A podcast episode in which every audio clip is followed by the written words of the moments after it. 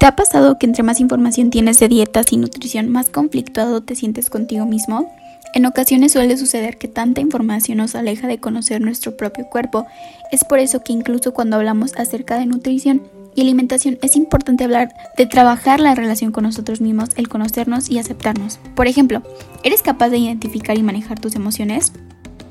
¿Has notado que a veces cuando te sientes estresado o triste o nervioso, lo primero que haces es comer?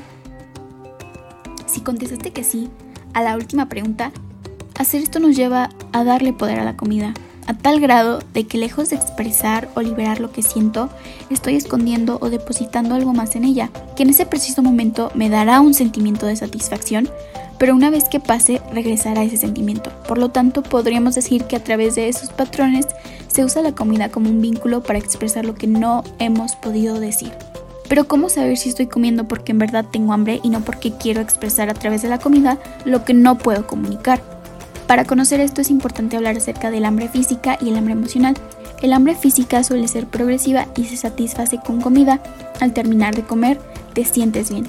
No obstante, el hambre emocional es repentina, responde a estímulos que la detonan. Al terminar de comer, continúa esa sensación de vacío o incluso de culpabilidad por lo que la persona comió. Te invito a que hagas una breve introspección contigo, respondiéndote a las siguientes preguntas. ¿Cómo siento el hambre en mi cuerpo?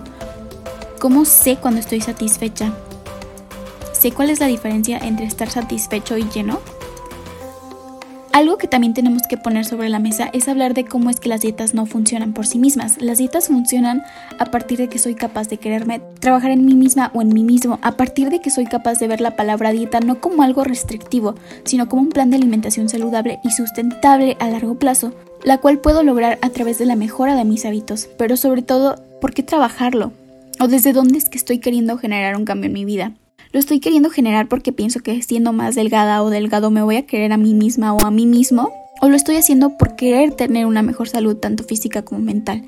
Tomando esto en cuenta, ¿qué pasaría si te dijera que nos alimentamos no solo de lo que comemos, sino también de lo que pensamos, de nuestro contexto, de lo que vemos en las redes y las personas con las que convivimos?